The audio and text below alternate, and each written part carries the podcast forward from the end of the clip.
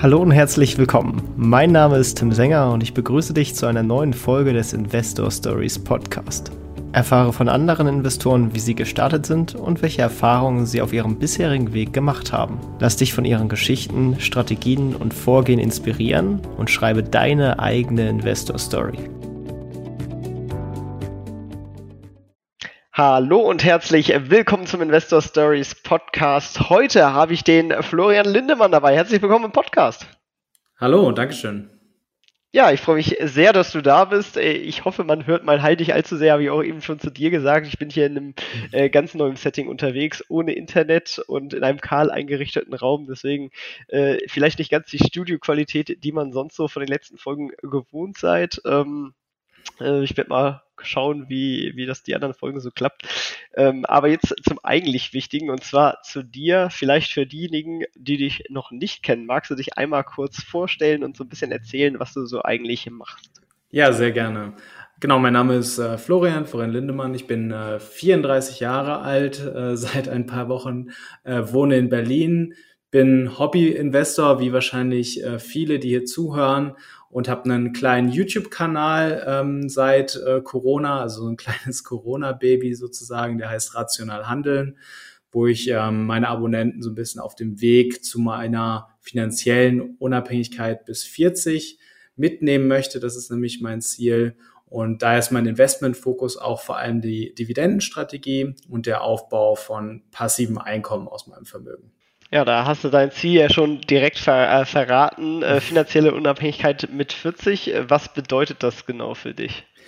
Ja, also äh, viele äh, sagen mir dann auch immer, hey, das schafft man doch gar nicht. Und wenn du dann Kinder hast, dann brauchst du doch äh, so und so viel tausend Euro, um das zu haben. Und mit der Dividendenstrategie brauchst du so und so viel Millionen ähm, investiert. Also das stimmt wahrscheinlich. Und ich denke auch, dass die, die Dividenden auch nur eine Säule sein werden meiner finanziellen Unabhängigkeit. Ich habe da auch mal ein Video zu gemacht und ich möchte auch gar nicht vielleicht komplett aufhören zu arbeiten. Ich möchte mir einfach nur deutlich mehr Unabhängigkeit und Freiheit erarbeiten und da ist eben die Dividenden sind eine sehr, sehr wichtige Säule. Eine andere Säule ist zum Beispiel mein YouTube-Kanal, wo ich äh, dank äh, YouTube-Anzeigen auch ein bisschen Geld einnehme. Und ich hoffe, dass das halt in den nächsten Jahren, ich habe ja noch sechs Jahre, bis ich 40 bin, bisschen wächst und dann hätte ich zumindest schon mal ähm, zwei Säulen. Und ähm, dann könnte ich mir auch immer weiter vorstellen, auf einer freien äh, Basis oder auch weiter abhängig beschäftigt tätig zu sein. Aber ich habe einfach so ein bisschen mehr Unabhängigkeit und kann auf der Basis viel freier entscheiden, was ich eigentlich dann machen möchte. Und der Hauptgrund muss dann vielleicht auch nicht immer die Höhe des Gehalts sein, weil ich eben diese zwei anderen Säulen habe, um mein ähm, Auskommen von mir und meiner Familie ähm, zu finanzieren. Ja, damit ist das Ziel auf jeden Fall klar und knackig. Äh, wie bist du denn überhaupt damals zu dem Thema Investieren gekommen und äh, wie bist du da gestartet? Also relativ früh schon, obwohl zu früh jetzt auch nicht, aber so mit 18 ähm, habe ich äh, immer mich schon für Wirtschaft interessiert, habe immer regelmäßig damals noch ganz klassisch Print die Frankfurter Allgemeine Sonntagszeitung gelesen und bin da auch so ein bisschen auf das Thema Aktien investieren gekommen und habe dann auch relativ schnell, ich weiß nicht mehr genau, ich glaube so mit 18, 19, 20 ähm, bisschen Geld, was man dann bekommen hat zur Kommunion und ähnlichen, was ich noch hatte, in ähm, Brick-Fonds investiert. Ähm, ich weiß nicht, ob dir das noch was sagt. Das war damals super hyped, ähm, so ein bisschen wie Bitcoin, vielleicht bis vor einem Jahr. Das waren Brasilien, Russland, Indien, China-Fonds.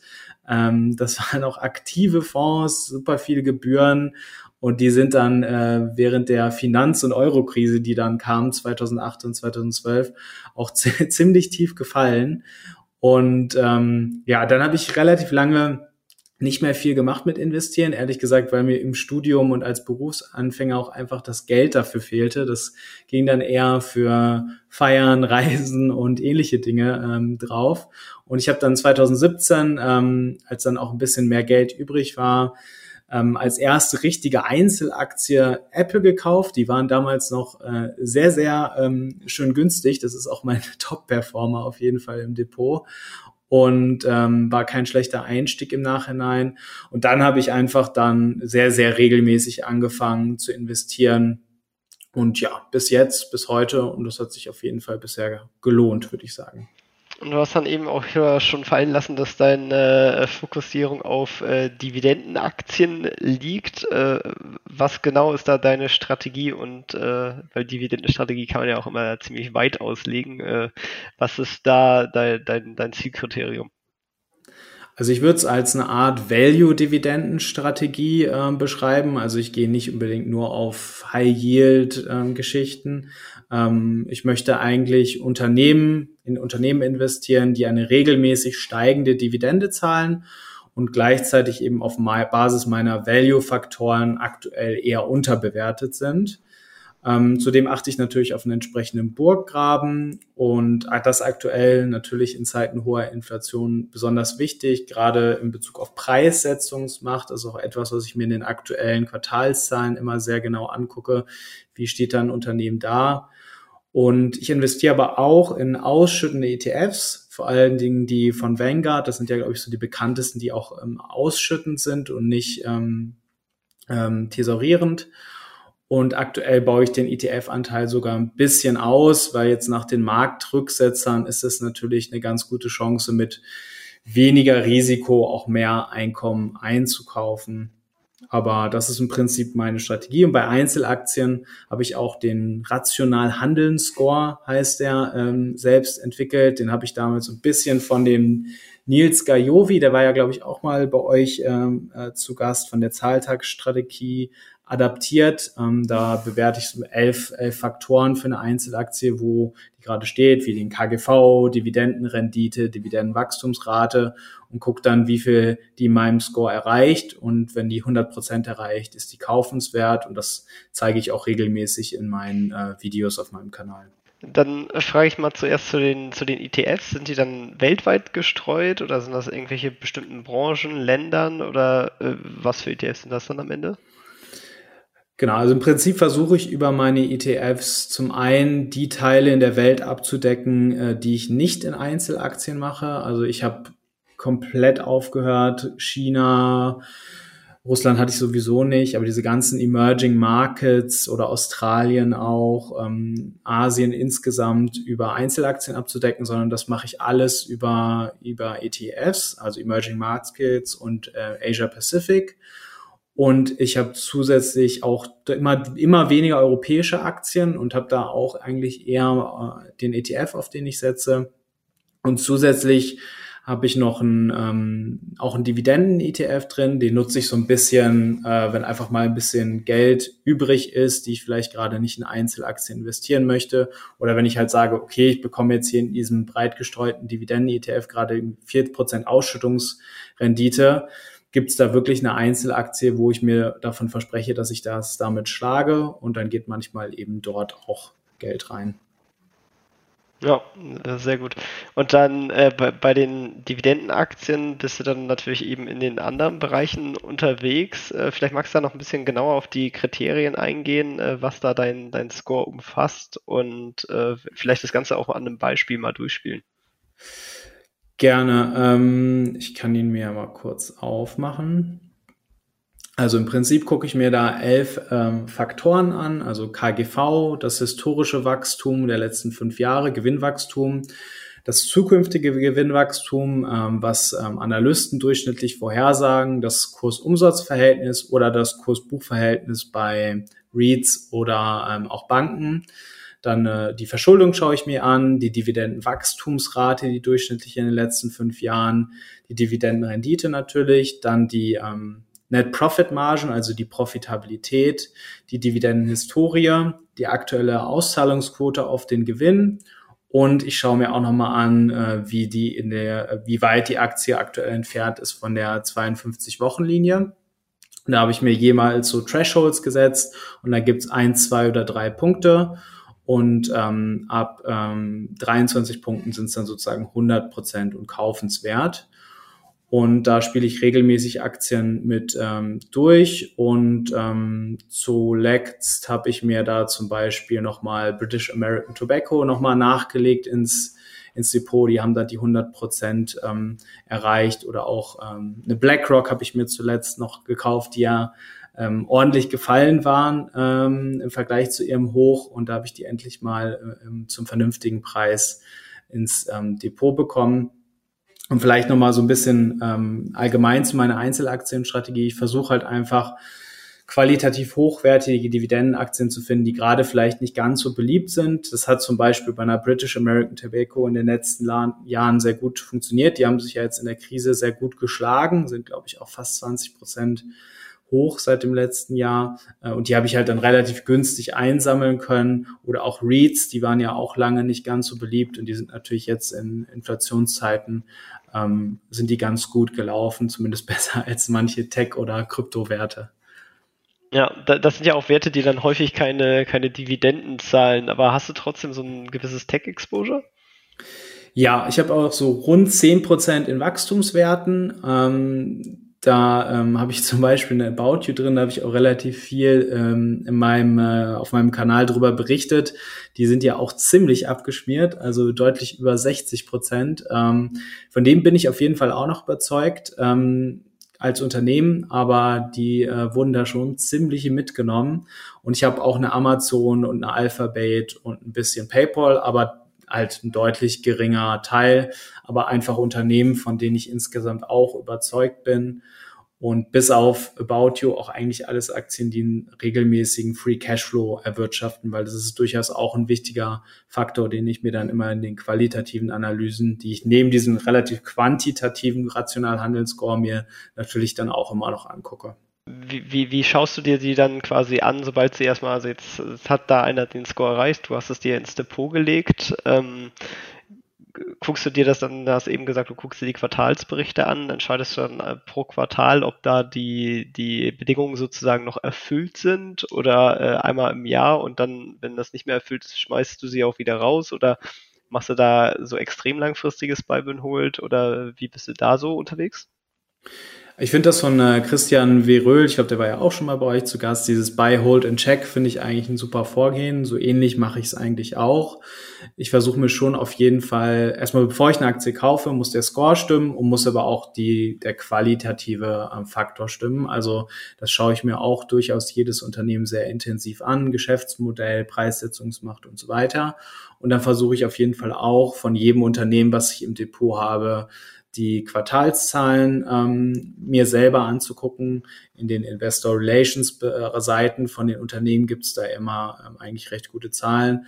Und ich nutze auch relativ intensiv Seeking Alpha, die ja da auch immer ganz gute Informationen aufbereiten für die einzelnen Unternehmen und nehme das dann auch oft zum Anlass, auf meinem Kanal dann einfach ein Video ähm, dazu zu machen. Das ist ja auch immer ganz äh, praktisch als YouTuber kann man irgendwie das Praktische mit dem äh, Sinnvollen irgendwie für den Kanal verbinden und man ist selber auch so ein bisschen verpflichtet, die Quartalszahlen dann zumindest so für sich aufzubereiten, dass man sie auch gut präsentieren kann. Und da fühlt man sie sich quasi selbst äh, gut zu Gemüte, weiß, was los ist und kann gleichzeitig noch ein bisschen Content produzieren. Das ist immer eine ganz nette Win-Win-Situation, wenn man noch so einen Kanal hat, über den man über solche Sachen redet.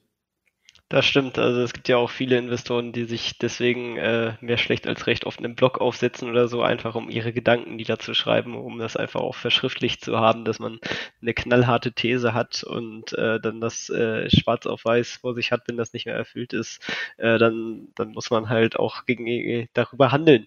Ähm, das kostet natürlich aber auch ein bisschen Aufwand, äh, wenn du halt so äh, Unternehmen trackst. Äh, wie viele hast du dann äh, im Depot und äh, also wie viele Werte sozusagen? Aktuell habe ich so Einzelwerte, so knapp über 30 Dividendenwerte äh, und dann nochmal ähm, fünf Wachstumswerte, also die ich vorhin erwähnt hatte und Disney hatte ich noch vergessen. Äh, die habe ich auch noch im Depot. Die waren zumindest mal ein Dividendenwert, aber im Moment ja ähm, nicht. Ja, das ist so ungefähr meine, meine Anzahl. Und über 30 möchte ich eigentlich auch immer bleiben, zwecks Diversifikation. Wenn das Vermögen noch deutlich wächst, könnte ich mir auch vorstellen, noch so ein paar mehr reinzulegen. Aber wie du sagst, es muss ja auch immer handelbar bleiben. Ähm, deswegen im Moment so um die 30 bis 40. Ähm, wie es in ein paar Jahren aussieht, muss ich da nochmal gucken. An dieser Stelle möchten wir dir einen weiteren Werbepartner von uns vorstellen, und zwar Urbio. Mit Urbio hast du den perfekten Partner für deine Immobilienfinanzierung und auf dem Urbio Marktplatz findest du bereits vorgeprüfte Immobilien. Wenn du aber schon ein anderes Objekt im Blick hast, kannst du alle Daten zu dir selbst sowie zu deiner Immobilie direkt online eingeben und mit den Finanzprofis von Urbio eine ganz persönliche Haushaltsrechnung erstellen. Im Anschluss erhältst du geprüfte und individuelle Finanzierungsangebote von nicht nur einer oder zwei Banken, nein, von über 1000 Banken und du kannst das beste Angebot für dich aussuchen und direkt online abschließen. Und das Beste daran? Das Ganze ist für dich zu 100% kostenlos. Wenn du für deine Immobilie die passende Finanzierung finden willst, dann gehe einfach auf www.investor-stories.de slash urbio mit YO am Ende. Oder nutze einfach den Link in den Shownotes. In Folge 188 hatten wir übrigens bereits mit der Leiterin der Finanzierungsabteilung von Urbio gesprochen. Wirklich toll, äh, hat einiges auf dem Kasten, ist auch selber Investoren. Den Link zur Folge findest du ebenso in den Shownotes. Und jetzt viel Spaß bei der weiteren Podcast-Folge. Wenn wir jetzt äh, schauen, äh, wie du bislang äh, dein Portfolio aufgebaut hast, wie, kannst du da so Pi mal Daumen ungefähr sagen, wie das Ganze so aufgeteilt ist auf, auf ETFs, Aktien und äh, Immobilien hast du jetzt nicht oder hast du doch auch noch Immobilien? Nee, Immobilien nicht. Ähm, also wir wohnen zur Miete. Ähm, vielleicht mal irgendwann ein Eigenheim, aber ich bin handwerklich auch extrem untalentiert ähm, und äh, fühle mich da immer nicht so wohl, irgendwas mit Immobilien zu haben, wenn ich bei jeder Kleinigkeit irgendwie meinen Vater oder ähm, Handwerker anrufen muss, was in Berlin auch immer nicht ganz so einfach ist, Handwerker zu bekommen. Deswegen ist das einfach nicht so was, womit ich mich wohlfühlen würde in Immobilien zu investieren. Ich gehe dann doch eher auf REITs. Und, so Pi mal Down ist mein Depot im Moment aufgeteilt. Ähm, gut 60 Prozent sind Dividenden-Einzelwerte, 24, 25 Prozent sind ETFs, 8 bis 10 Prozent sind diese Wachstumswerte, die ich erwähnt habe. Und dann sind nochmal aktuell so 6 Prozent Investitionsreserve. Also das ist ohne meinen äh, Notgroschen sozusagen, die man natürlich auch immer noch haben sollte als Tagesgeld, falls mal irgendwie was äh, passiert. Ähm, aber das ist einfach das Geld, was ich eigentlich investieren möchte. Das habe ich jetzt aber die letzten Wochen schon immer nach und nach weiter abgebaut.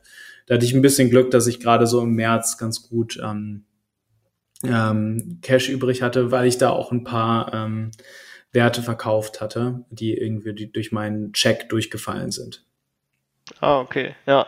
Ja, durchfallen, äh, das ist ein gutes Stichwort. Äh, jeder Anleger macht ja in der Regel auch ein paar Fehler. Was würdest du denn vielleicht sagen, war dein größter Fehler bislang beim Investieren? Also ich habe auf jeden Fall ja diese Brick-Fonds damals erwähnt. Also am Anfang habe ich da auf jeden Fall ähm, äh, das einmal als großen Fehler gemacht und auch nicht in ETFs oder ähnliches zu gehen. Und dann habe ich mir am Anfang, als ich mit der Dividendenstrategie angefangen habe, das war so 2017, 2018, auch sehr, sehr viele deutsche Werte ins Depot gelegt. Ähm, also eigentlich mich auch so ein bisschen blenden lassen von hohen Dividendenrenditen, würde ich sagen, die ja teilweise bei den deutschen Werten doch immer sehr attraktiv aussehen. Aber die werden dann eben auch doch schnell mal gestrichen oder nicht so erhöht, äh, wie man möchte. Und deswegen habe ich die letzten Jahre meinen Deutschland-Anteil auch ein bisschen um den Home-Bias zu vermeiden, doch massiv reduziert und äh, bin da vor allen Dingen bei Einzelwerten eigentlich in den USA unterwegs. Ähm, ansonsten liege ich auch immer noch regelmäßig daneben. Ich glaube, das gehört auch einfach dazu. About You hatte ich ja schon erwähnt, äh, da bin ich jetzt ordentlich im Minus, aber ähm, die halte ich einfach weiter, weil ich da schon ähm, von überzeugt bin. Aber ich glaube, das gehört einfach dazu, dass man auch mal daneben liegt. Solange seine, die ursprüngliche Investmentthese weiter stimmt, muss man halt einfach auch ein bisschen Kursverluste mal aushalten können. Ja, wichtig ist, dass man einfach öfters richtig als falsch liegt. Und äh, das wird quasi genau. auch zur nächsten Frage. Äh, was willst du vielleicht als deinen größten Investmenterfolg bezeichnen? Also ich hatte ja schon am Anfang gesagt, meine erste Aktie war Apple. Äh, ich glaube, die ist jetzt irgendwie bei plus 420 Prozent oder sowas. Ähm, also das war auf jeden Fall nicht schlecht. Äh, Habe ich natürlich äh, damals im Nachhinein viel zu wenig gekauft. Ähm, aber das war auf jeden Fall äh, sehr guter Griff. Ansonsten habe ich Novo Nordisk auch 2017 gekauft. Das ist ja der, die stellen ja vor allem Diabetesmittel her. Die sind auch ähm, mehrere hundert Prozent im Plus. Das war auch ein sehr, sehr guter Kauf. und so in den letzten ein, zwei Jahren habe ich auch AppWi eine relativ große Position aufgebaut. Das ist ein Pharma-Unternehmen. Ähm, und das ist meine größte Position. Die habe ich auch sehr gut und günstig äh, gekauft und äh, bin da auch sehr happy mit. Ja, das äh, führt uns natürlich auch ein bisschen äh, dann da zu deinem Ziel nochmal zurück. Ähm, wie willst du das denn erreichen? Also hast du einfach eine, eine sehr hohe Sparquote oder also bist du so gut unterwegs in deinen Investments, dass sich dein Vermögen sehr gut äh, multipliziert sozusagen, dass du das dann mit 40 erreichen kannst? Oder äh, was sind da so die Hebel, an denen du ziehst? Also ich glaube, meine Performance ist wahrscheinlich, ähm, sind wahrscheinlich viele mit mehr Risiko deutlich besser unterwegs. Also das ist mir persönlich auch wichtig, dass ich den richtigen persönlichen Mix zwischen Risiko und ähm, Rendite drin habe. Deswegen eben auch die Dividendenstrategie, die ganz gut für mich passt, dass ich einfach, dass mir es auch ein bisschen egal sein kann, wie sich die Kurse, Kurse teilweise entwickeln, dass ich einfach bezahlt werde für Buy and Hold Deswegen gibt es bestimmt Investoren, die mit mehr Risiko eine bessere Rendite machen. Also da würde ich mich auf keinen Fall irgendwie als überdurchschnittlich behaupten. Ich äh, habe in der Tat eine relativ hohe Sparquote und auch ähm, relativ äh, regelmäßig ähm, und stabil und glaube einfach, dass äh, wenn ich und meine Frau das gemeinsam die nächsten Jahre so weitermachen, ähm, dass da auf jeden Fall ein ganz nettes Vermögen ähm, entsteht. Und wie gesagt, es ist ja auch nur eine Säule sozusagen neben meiner kleinen Nebentätigkeit. Und ähm, ja, ich glaube, das alles insgesamt ist, könnte sich auf jeden Fall ganz gut entwickeln die nächsten Jahre. Macht sich auf jeden Fall gut in der Altersvorsorge. Was, was ich äh, auch immer sehr gerne frage und äh, da, das würde mich bei dir auch äh, sehr interessieren, äh, welches Buch würdest du empfehlen, was dir selbst persönlich weitergeholfen hast? Also ich habe ein paar ganz gute gelesen. Ich finde alle von äh, Charlie Manga super. Also Charlie Manga, da gibt's auch relativ kurze, die sind zieht's äh, nicht so in die Länge, wie auch bei seinen Aussagen äh, bei den Hauptversammlungen. Der kommt immer gut ähm, zum Punkt. Also da kann ich eigentlich wirklich alle empfehlen von Charlie Manga. Die finde ich immer sehr, sehr gut. Dann ähm, gibt's jetzt eins, was relativ neu ist, von dem Nick Majuli ich hoffe, ich spreche seinen Nachnamen richtig aus, der hat ähm, auch einen Blog, der heißt Of Dollars and Data. Und der hat jetzt auch ein Buch rausgebracht, das heißt Just Keep Buying. Ähm, das finde ich auch sehr gut und äh, interessant. Also die Charlie Manga plus ähm, Nick Majuli würde ich ähm, auf jeden Fall empfehlen. Sehr cool. Sind beide natürlich in den Shownotes verlinkt. Äh, schaut gerne mal da vorbei. Äh, das klingt ziemlich spannend. Die Charlie Manga Bücher äh, habe ich tatsächlich auch immer noch nicht gelesen, auch wenn sie schon länger auf der Liste stehen. Das andere, das hört sich auch so an, als könnte man das mal raufpacken. Mhm. Ähm, wenn jemand jetzt zu dir kommt und der fängt gerade mit dem Investieren an und äh, du kannst ihm einen einzigen Rat mit auf den Weg geben, welcher wäre das? Also ich sag den meisten, sie sollen mit ETFs starten, ähm, weil Einzelaktien, äh, wie du auch vorhin ja gefragt hast, erfordert schon ein gewisses Level ähm, von Zeitaufwand, was man da investieren muss. Deswegen sage ich eigentlich allen ETFs breit gestreut und einfach liegen lassen, weil ich glaube, die meisten haben keine Lust, sich so intensiv mit der Börse auseinanderzusetzen wie ich als Hobby. Und zweiter Rat ähm, in Kombination dazu ist, ähm, einfach nicht zu viel auf Hype, News und so weiter zu hören, was gerade wieder im Handelsblatt steht, was in der Bildzeitung steht, was auch immer. Ähm, gerade jetzt in Sachen Krypto und so weiter waren da ja plötzlich dann auf einmal Leute unterwegs, die noch nie eine Aktie besetzen haben, aber sehr, sehr viel Geld ähm, in Krypto investiert haben, weil sie irgendwie Angst hatten, die Superrendite zu verpassen da würde ich den Leuten dann auch empfehlen, äh, weniger ist mehr, ähm, finde deine eigene Strategie und zieh die einfach durch. Und ich persönlich zum Beispiel habe ähm, die letzten ein, zwei Jahre, was sich wirklich ähm, sehr gelohnt hat für mich persönlich, ähm, angefangen, eigentlich fast alle Apps vom Handy zu löschen, also auch meine ganzen Depot-Apps, das mache ich alles nur beim Laptop, dadurch ist es einfach nicht mehr so im sekündlichen Zugriff. Das tut auch immer sehr, sehr gut, dass man nicht bei jeder Nachricht einmal checken kann, wie steht denn mein Depot bitte? Sind es jetzt wieder 1000 Euro mehr oder weniger?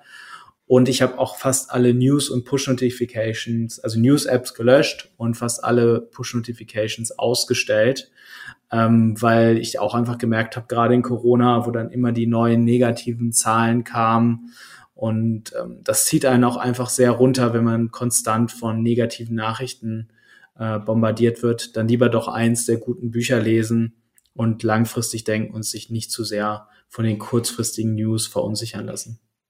Ja, das kann ich äh, bestätigen. Seit ich gezwungenermaßen kein Internet habe, konsumiere ich äh, auch deutlich weniger übers Handy und äh, gerade erst recht unnötige Sachen wie Instagram, Twitter oder negative Nachrichten. Und das ist doch eigentlich auch mal ganz schön. Mal gucken, ob ich das irgendwie zum Teil zumindest beibehalten kann. Das gibt auf jeden Fall mehr Ruhe mit und lässt einen die Zeit auch ein bisschen mehr auf das shiften, was wirklich zählt. Und insofern ganz cooler Ratschlag von dir.